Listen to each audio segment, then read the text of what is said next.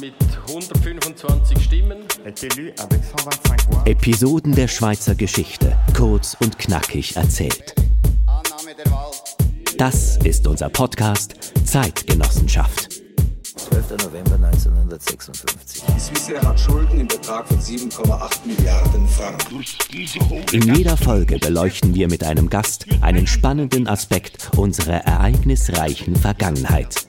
Quer durch die Jahrhunderte, verteilt auf die verschiedensten Themengebiete und Persönlichkeiten. Schweiz in einem Wohlstande, um den uns fast alle Länder der Erde beneiden. Der Staat hat jahrelang seine eigenen Bürgerinnen und Bürger ausspioniert aus Angst vor Unterwanderung und potenziellen Kommunisten. Über jeden siebten ist eine sogenannte Fischen angelegt worden.